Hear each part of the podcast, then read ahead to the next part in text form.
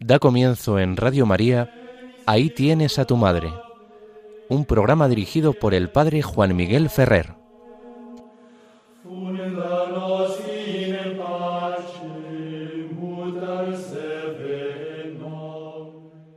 Un saludo muy cordial a todos vosotros, queridos amigos oyentes de Radio María. Como nos han anunciado, comenzamos el programa Ahí tienes a tu madre. Y os habla Juan Miguel Ferrer. En los últimos días la Iglesia ha celebrado dos eh, momentos, dos personajes y acontecimientos muy importantes. Uno se trata de la fiesta de la Virgen del Pilar que celebrábamos el pasado día 12 de octubre. Y el otro, ayer mismo, la fiesta de Santa Teresa de Jesús, la gran reformadora del Carmelo en España. Ambas celebraciones pues nos ayudan a conocer la influencia y el papel de la Virgen María en la historia de la Iglesia y en la vida de los cristianos. Comenzaré por la celebración más próxima, la de Santa Teresa. Sería difícil poder hacer aquí en estos breves minutos pues un resumen de la doctrina mariológica y de la espiritualidad mariana de Santa Teresa de Jesús.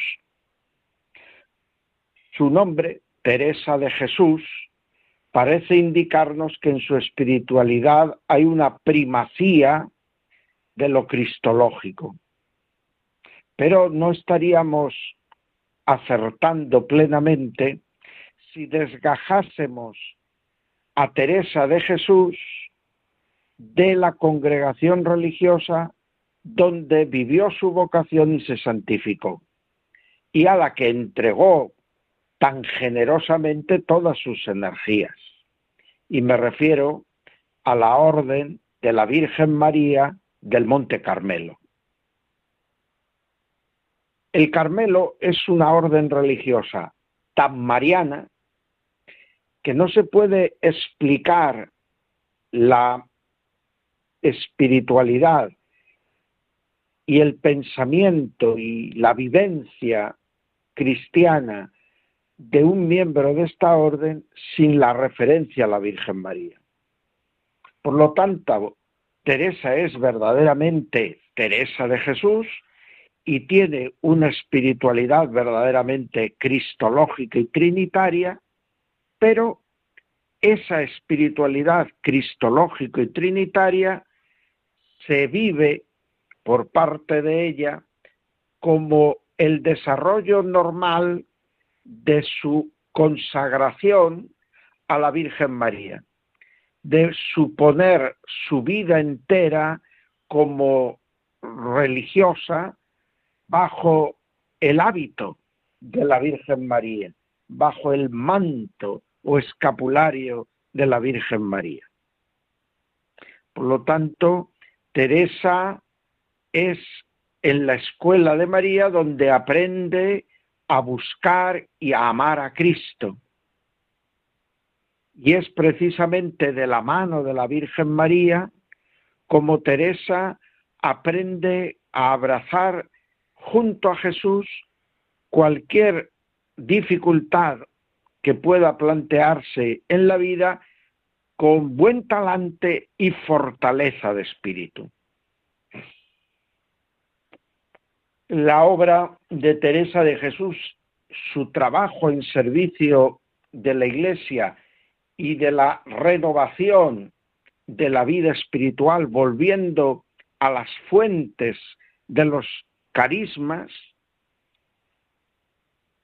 sería imposible sin esta cercanía a la Virgen María esa confianza en su cuidado maternal y mirando y aprendiendo de ella una dedicación contemplativa permanente a Jesucristo, sus palabras, sus gestos, su persona. Podemos decir que Santa Teresa de Jesús aprende de María la manera particular con que vive tan intensamente la unión con Cristo. De María nos dice el evangelista Lucas que guardaba las cosas de Jesús en su corazón y allí las saboreaba. Ya en diversas ocasiones a lo largo de estos 25 programas que llevamos con el de hoy realizados en esta serie Ahí tienes a tu madre, pues hemos indicado cómo María aprende de su hijo porque está constantemente atenta a todo lo que hace y dice Jesús. Por lo tanto, Santa Teresa se hace Teresa de Jesús gracias a que es hija fiel de la Virgen María del Monte Carmelo. ¿Y qué aporta este adjetivo del Monte Carmelo a la devoción que cualquier cristiano podemos tener a la Virgen María? En la tradición del Monte Carmelo, en la tradición de la orden de los carmelitas y las carmelitas, la piedad a la Virgen María se vio plasmada en que cuando estos ermitaños cristianos se suben tras la paz de Constantino a, la colina, al monte Carmelo en Tierra Santa, y empiezan a hacer en aquella cima cargada de historia y de profetismo su vida de meditación de las escrituras y de oración en favor de todos los hombres, allí levantan una capilla a la Virgen María y ponen a la Virgen María un poco como maestra espiritual de todo el grupo de los ermitaños. La orientación de aquellos ermitaños era una orientación claramente monástica, con una fuerte tendencia a lo eremítico, es decir, a la soledad, al estarse largos tiempos junto al Señor. Y todo eso ellos, toda esa fuerte actitud contemplativa, la ponen bajo la protección y la guía de, como maestra de la Virgen María. De tal manera que María, contemplativa de su Hijo, se constituye en el modelo y la maestra para esta orden religiosa desde su origen cuando Teresa de Jesús, movida por el Espíritu Santo, tras su conversión, quiere vivir esa regla primitiva que los ermitaños reciben del patriarca católico de Jerusalén. Quiere, de alguna manera, recuperar la frescura de la vida consagrada de aquellos ermitaños del Monte Carmelo, lo hace confiándose y poniéndose totalmente en las manos de la Virgen María. Por lo tanto, podemos decir con toda propiedad que María era en la vida de Teresa de Jesús y en los Carmelos que va fundando Teresa de Jesús, la maestra espiritual, la priora nata.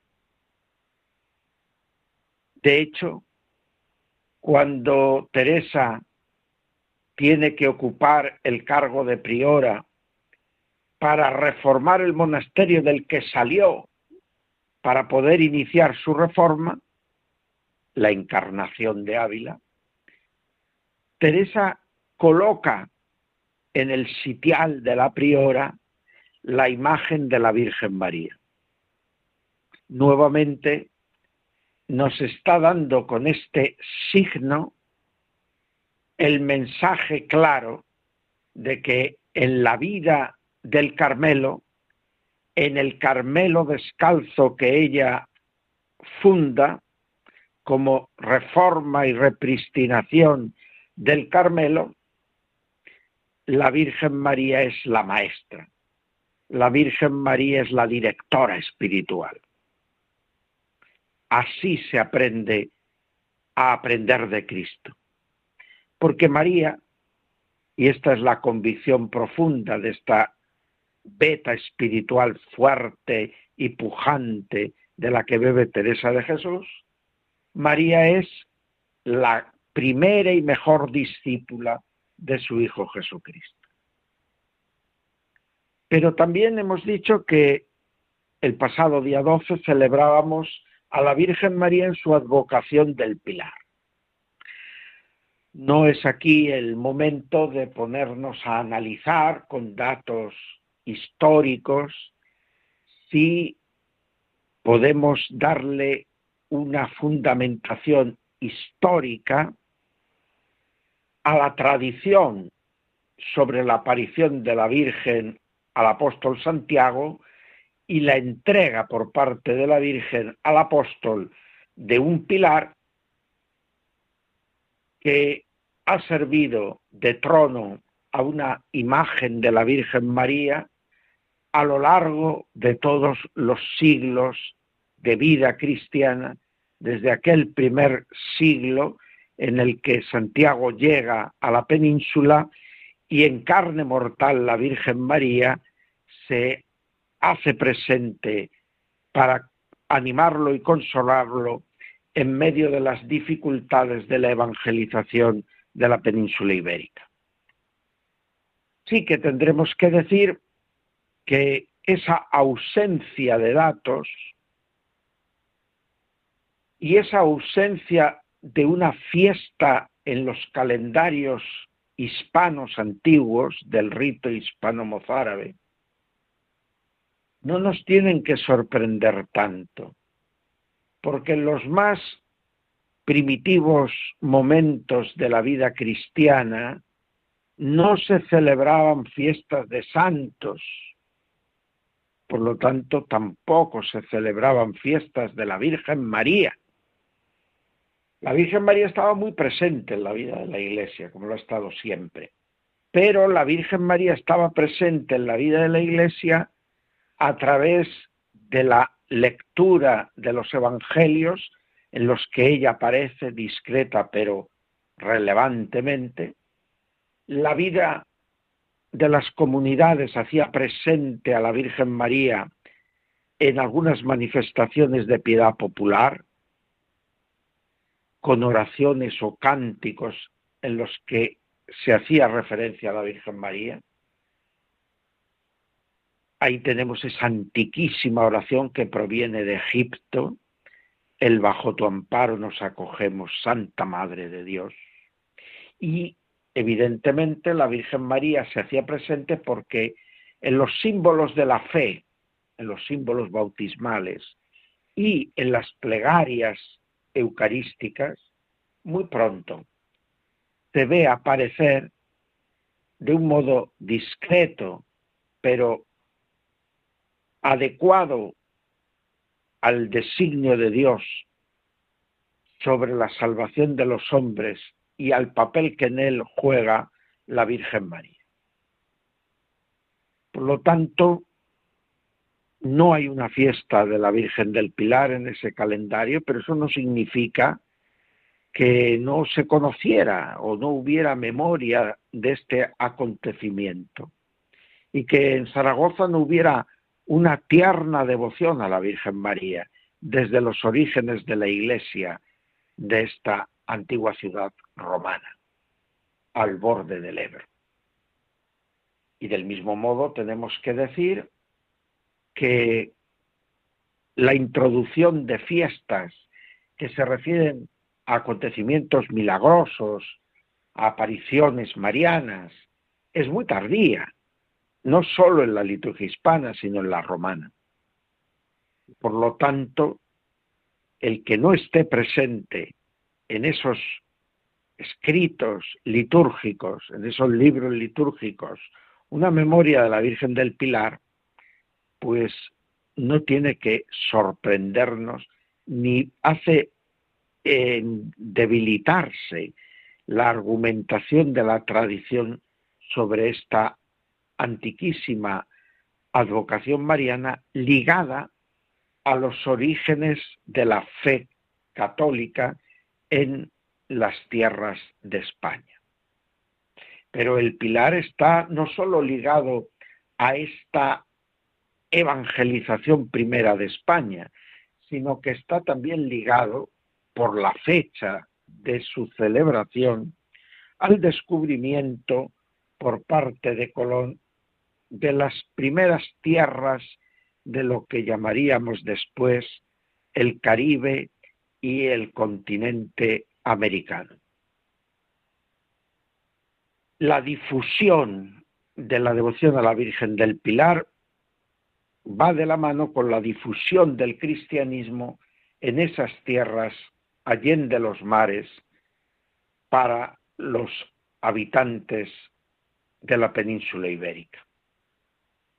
Así pues, podemos decir que la Virgen del Pilar es sinónimo de la presencia de María en los orígenes de la fe cristiana en España y es también signo, habla también de la presencia de la Virgen María en la tarea evangelizadora que la Iglesia de España desplegó en el continente americano.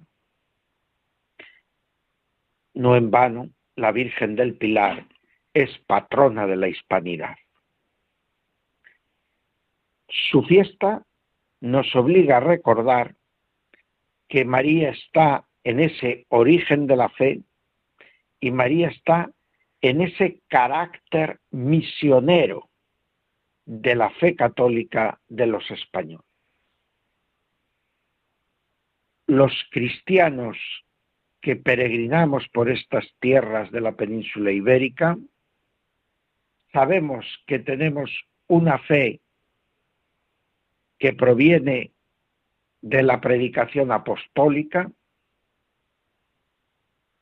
que por lo tanto es un hecho que se ha vinculado a la historia de nuestra sociedad desde hace ya más de 20 siglos y evidentemente también hemos de reconocer y descubrir, celebrando a la Virgen del Pilar, que el cristianismo de los españoles, que el cristianismo en la península ibérica es un cristianismo esencialmente misionero. No es un dato de exclusividad nuestra, porque también otras antiguas naciones cristianas se caracterizaron en su momento por una intensísima y prolongada acción misionera, como le ha ocurrido a Francia, como le ha ocurrido a Bélgica, pero hemos de reconocer también que por lo que se refiere a la Iglesia española, esta acción misionera se ha prolongado durante más tiempo y con mayor intensidad. Y esto es un reto para nosotros de cara al futuro. El reto consiste en reconocer que la identidad de España está muy ligada a la identidad de la fe católica y que eso también vale para las iglesias de América Latina, cuya identidad, unidad y progreso dependen y dependerán en gran manera de la vivencia auténtica y profundizada de la fe cristiana católica. Y por otro lado, que no podemos dejar de ser una iglesia misionera. El día que España no sea católica, deja de ser España. Y el día que los católicos de España dejen de sentir una fuerte atracción a llevar la fe a otros lugares y a otras personas, de transmitir esa fe, entonces su fe católica se estará apagando hasta desaparecer. La Virgen del Pilar nos recuerda y nos anima a vivir estas realidades. Damos gracias a Dios hoy, al comenzar este programa, por haber podido recientemente celebrar su fiesta. Vamos ahora a orar para que por intercesión de la Virgen María y de Santa Teresa se consiga la unión y el progreso justo en los pueblos de América Latina y del Caribe y de la península ibérica.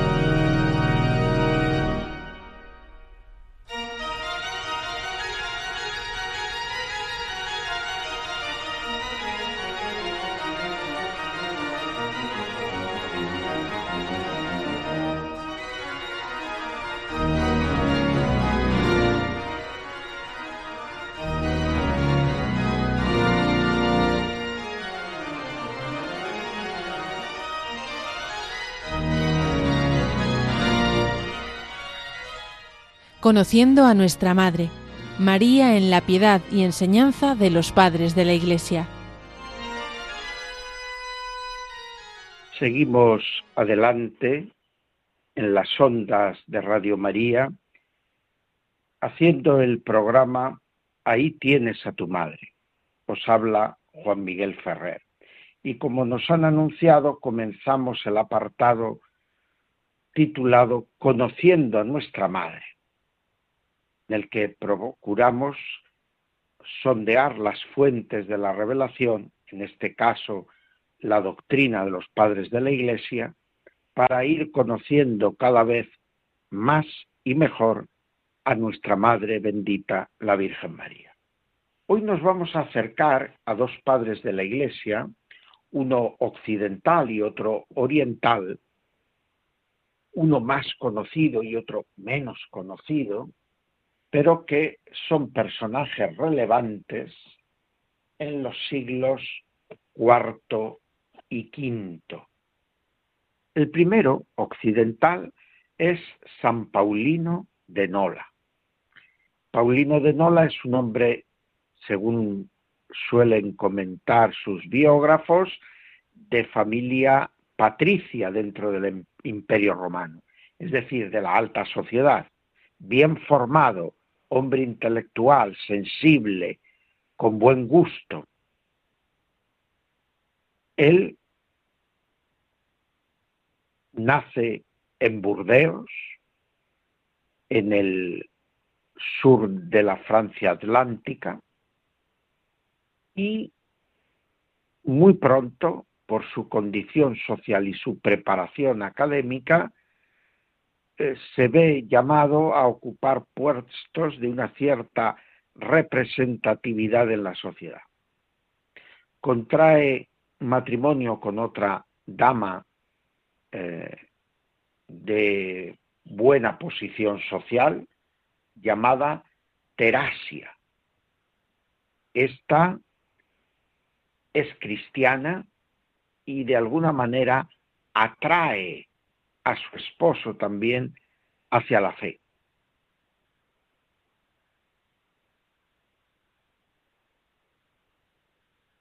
Paulino ha recibido el bautismo en la ciudad de Burdeos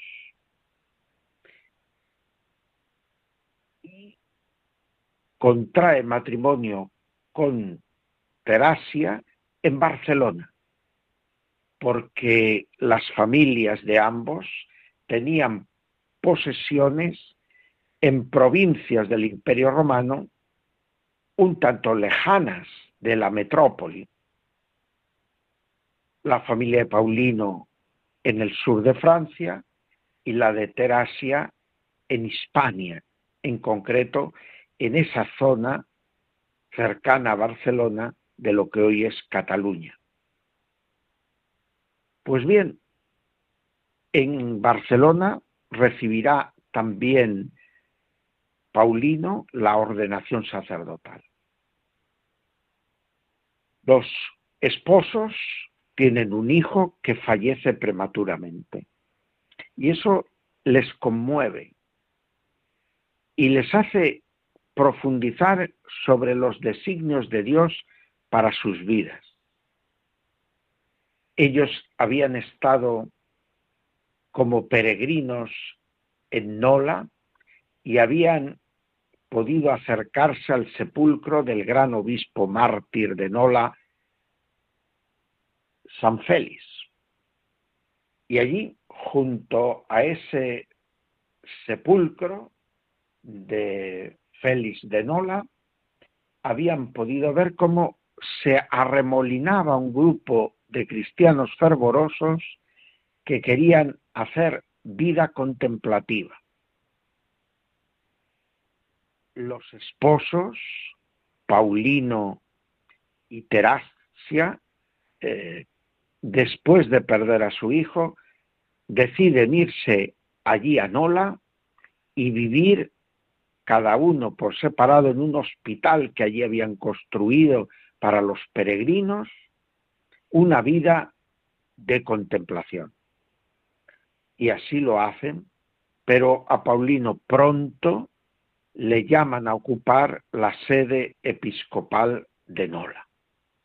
Y se muestra en los años que está allí como obispo en un celoso defensor de la fe católica en su comunidad y preocupado también por realizar una predicación acertada tanto en lo doctrinal como en lo exegético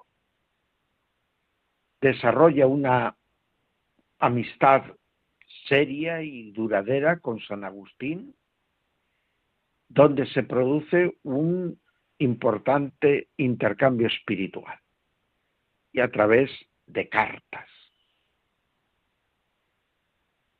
La mariología de Paulino es una mariología muy cercana y apegada, podríamos decir, a la Sagrada Escritura. Vamos a ofrecer dos textos, uno de una carta, la carta 50 a San Agustín, en la que Paulino le pregunta cómo interpretar correctamente la profecía del anciano Simeón pronunciada en el templo cuando la Virgen María y José acuden con el niño a la presentación del niño Jesús en el templo. Ahí le pregunta Paulino a Agustín, ¿hemos de creer que profetizó esto, una espada atravesará tu misma alma para que aparezcan los pensamientos de muchos corazones? ¿Hemos de creer que profetizó esto el anciano Simeón por la pasión de María que nunca ha sido escrita o se refiere a su amor maternal con el que en el tiempo de la pasión asistió a la cruz en la que estaba clavada ella por el dolor de las entrañas maternales? ¿Es así como la espada había atravesado en su presencia la carne de su hijo y atravesó el alma de la madre? De estas preguntas inferimos la preocupación de Paulino por superar una interpretación que parecía hablar como de una duda de fe de María ante la misión de su hijo. Pero Paulino provoca la explicación de San Agustín en sentido de una referencia a la auténtica pasión de María asociada a la pasión de su hijo, aunque de un modo incruento, pero real. Y no tanto, y más bien descartando cualquier posible de duda en la fe de la Madre del Redentor, de la que mereció de Isabel el piropo, dichosa tú que has creído. Por lo tanto, vemos que en la literatura cristiana posterior, esta posición defendida por Paulino de Nola y que se vio confirmada por San Agustín, ha sido la que ha perdurado de modo mayoritario en la exégesis cristiana a lo largo de los siglos. También aparece la Virgen María en los muchos poemas que escribe San Paulino de Nola para transmitir la fe y favorecer un espíritu orante entre sus fieles. En el poema sexto dirá Paulino, bendita tú que libre de todo contacto carnal, concebirás fecundada por la palabra de Dios. En tu seno se formará el cuerpo de aquel que ha hecho el cielo, la tierra, el mar y las estrellas. Evidentemente, Paulino está proclamando esta maternidad virginal de María. En el mismo cántico podemos leer, la palabra divina, aunque recóndita, todavía en el fecundo seno, impulsó a Santa María a ponerse en camino para visitar a Isabel. Juan, por su parte, exultante de gozo, mueve el vientre de su madre y siente que su pecho se llena de espíritu divino. Actúa ya como profeta. Isabel ve como desde lejos a María, brillante de resplandor por la luz que ha concebido, y profundamente conmovida, va a su encuentro con paso veloz y elevando hacia el cielo sus brazos esta representación poética, esta glosa poética del Evangelio, en este caso del de Lucas, está caracterizando un modo apostólico y pastoral de San Paulino de Dola para transmitir la fe a los fieles. Y ahí va presentando junto a Cristo la figura inseparable de María en este episodio de la visitación a su pariente Isabel, donde aparece María como la portadora de Cristo, como la imagen de una iglesia que tiene que comunicar Cristo y la gracia de Cristo a todos los hombres. Pasemos ahora a Isidoro de Pelusio, un padre de la Iglesia mucho menos conocido normalmente entre nosotros. Se trata de un monje de origen egipcio, sacerdote, que escribió muchas cartas. Parece, por lo que nos cuentan sus biógrafos, que fue discípulo de San Juan Crisóstomo, al que tenía una y rendía una admiración extraordinaria. Nuestro Isidoro murió hacia el año 435, en la primera mitad del siglo V. Fue un hombre muy fiel a la doctrina del concilio de Nicea, que defendió la divinidad y la humanidad verdaderas y plenas de Cristo. Presenta la figura de la Virgen Madre de Dios en los acontecimientos y en los textos del Nuevo Testamento. Pero hace realmente algunas exégesis muy originales, pero cargadas de profundo significado apostólico. En primer lugar, habla del parto virginal de María como la oportunidad para que la mujer nacida del costado de Adán pueda resarcir a los varones a través de este parto en el que no se pone en juego la pureza de la virginidad. Dirá en su carta primera, fíjate en que el hombre fue sacado de la tierra y la mujer fue sacada de Adán en ambos casos sin que se produjera unión sexual. Así, puesto que la mujer, en cierto modo, estaba en deuda con el hombre, de cuya costilla había sido sacada, sin que interviniera inseminación alguna, la madre del Señor ha extinguido esta deuda al dar a luz al segundo Adán concebido sin semilla, esto no resulta pues del todo imposible para la naturaleza. Lo que en un principio ocurrió con los primeros padres, se realizó también en la encarnación del Señor, si bien en este nacimiento se agregaron unos modos y circunstancias todavía más extraordinarios. También es curiosa su interpretación de la parábola de Cristo en el Evangelio de San Mateo capítulo 13 de la mujer y la levadura.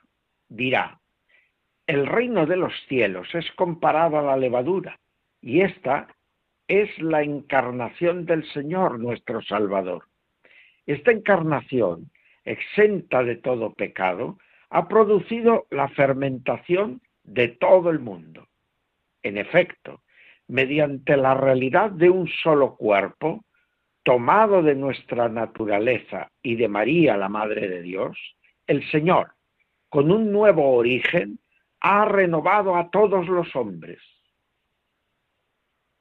La parábola, recuerden, dice que con un poquito de levadura que se mezcla por parte de la mujer con toda la masa, se levanta la masa entera nos está diciendo que con la humanidad de Cristo tomada de la Virgen María por la acción del Espíritu Santo, entra en la masa pecadora del mundo una levadura de redención que transforma la situación del mundo entero.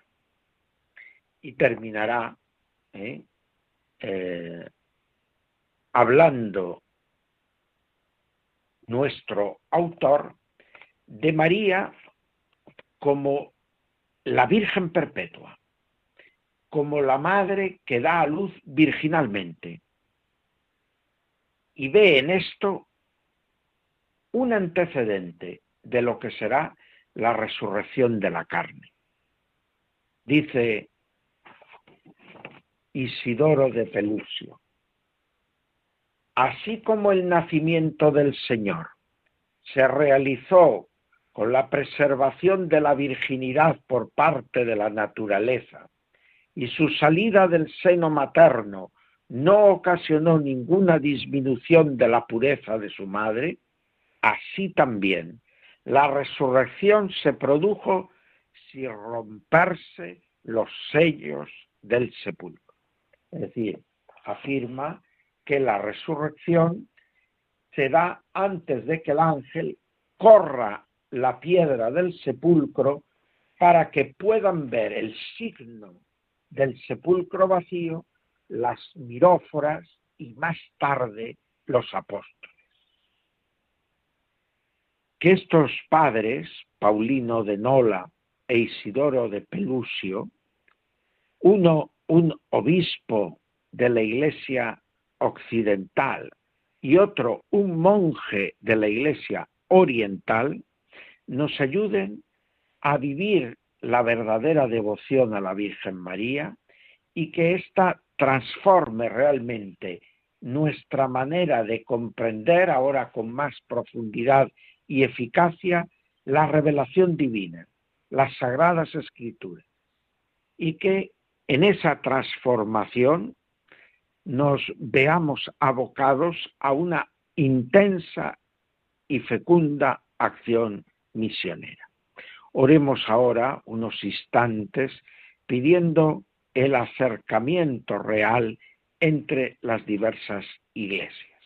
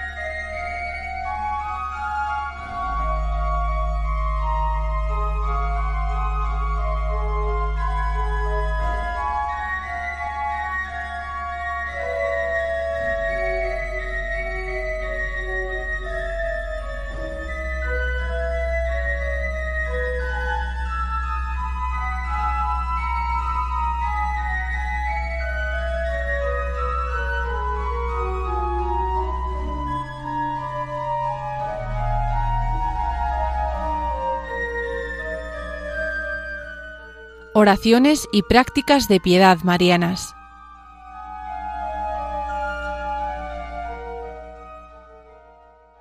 Seguimos adelante en las ondas de Radio María. Estamos ofreciéndoles el programa Ahí tienes a tu madre en estas horas de la tarde del domingo entre las 5 y las 6. Les habla Juan Miguel Ferrer.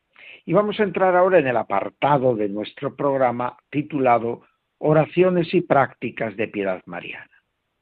Quisiera hoy detenerme en la consideración de la importancia que tiene en la Iglesia Católica la veneración de imágenes de la Virgen María. Por imágenes de la Virgen María entendemos tanto representaciones escultóricas como pinturas, cuadros, iconos de la Virgen María algunos son muy famosos. Entre las imágenes destacan tal vez en España la de la Virgen del Pilar que celebrábamos recientemente, o las muy conocidas de la Virgen de Guadalupe, la Virgen de Covadonga, la Virgen de los Reyes en Sevilla o la multitudinaria Virgen de eh, Huelva, allá en el Rocío, o otras advocaciones ligadas a regiones concretas de España, como puede ser la Virgen de Montserrat. Pero también tenemos un amplio elenco de iconos o cuadros de la Virgen que reciben una particular devoción.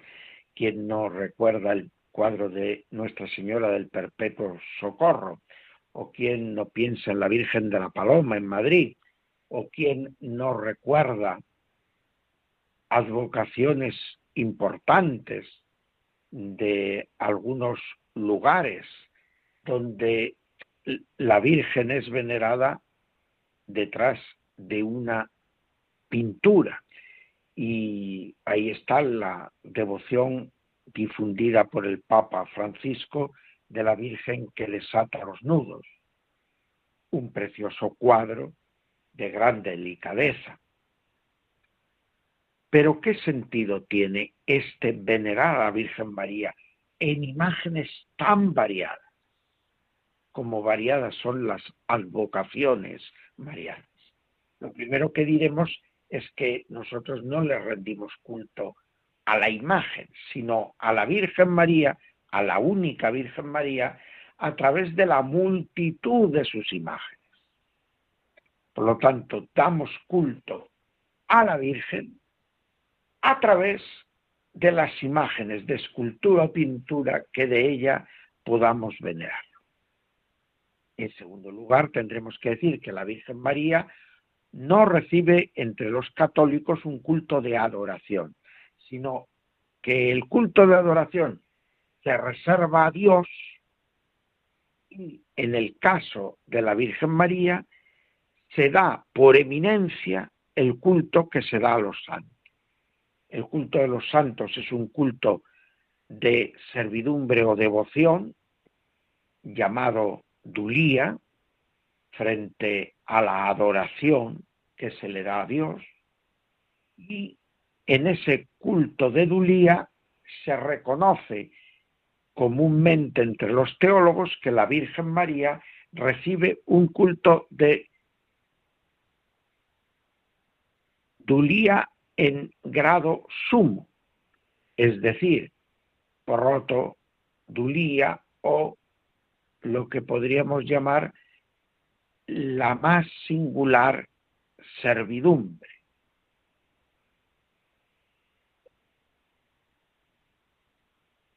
El católico se acerca a la Virgen, a la única Virgen María, a través de la multitud de imágenes que evocan a la Virgen María, a la única Virgen María, y que nos ayudan a hacer su presencia cotidiana en la vida de la Iglesia más cercana. Por lo tanto, vamos ahora a pedir mientras nos acompaña el sonido de la música, que los profesores de religión en este comienzo del curso experimenten de manera particular la protección y amparo de la Virgen María. Qué bueno sería que tuviéramos una imagen de la Virgen que se colocara en un lugar visible del aula durante la clase de religión.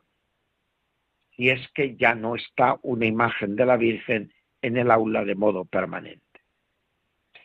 Qué interesante que recuperemos todos la conciencia de la importancia del papel singular que juegan en el futuro cristiano de nuestras personitas más jóvenes el que reciban una adecuada instrucción religiosa escolar, además del testimonio de los padres en el hogar y de la catequesis parroquial.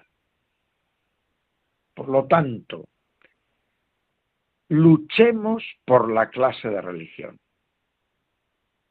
Luchemos por la presencia de un ideario educativo que pueda estar todo él polarizado por la fe católica, pero luchemos también porque la religión como asignatura no desaparezca del ámbito académico, para que no desaparezca de la cultura y de la sociedad el hecho religioso.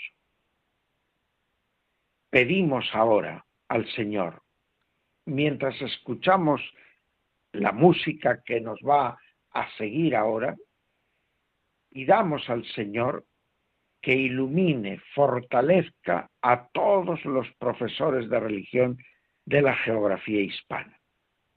Y pidamos también para que en los padres de familia cristianos y en toda la comunidad surja la convicción de que hay que poner sobre la mesa toda la carne en el asador para salvar la educación religiosa escolar.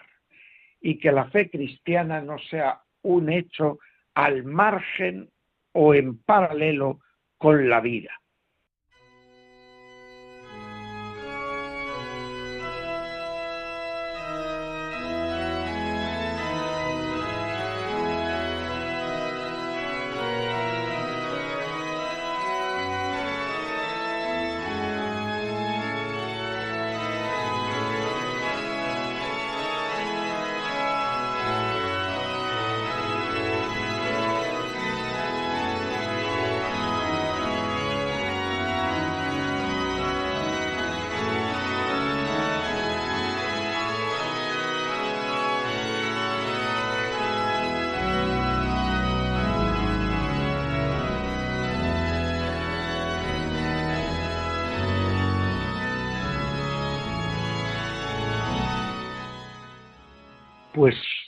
llega el momento de despedir nuestro programa. Se ha pasado nuestra hora para dedicarnos a este conocimiento de la Virgen María, nuestra Madre, desde el programa Ahí tienes a tu Madre. Pero nos despedimos mirando a la ya próxima celebración de la fiesta de San Lucas Evangelista. San Lucas, que celebraremos el próximo día 18, es el evangelista de la Virgen María. Se le llamó en algún momento iconógrafo o pintor de la Virgen María. Y esta puede ser una ocasión favorable para releer y meditar, ayudados tal vez por algún comentario bíblico, los pasajes de los evangelios de la infancia y del conjunto del Evangelio según San Lucas que hacen presente a la Virgen María. Pues nos despedimos de todos ustedes, queridos amigos oyentes, en este programa Ahí tienes a tu madre que nos ha acompañado desde las cinco hasta las seis que están ya a punto de llegar que la Virgen María les proteja y nos mantenga a todos bajo su manto. Hasta pronto.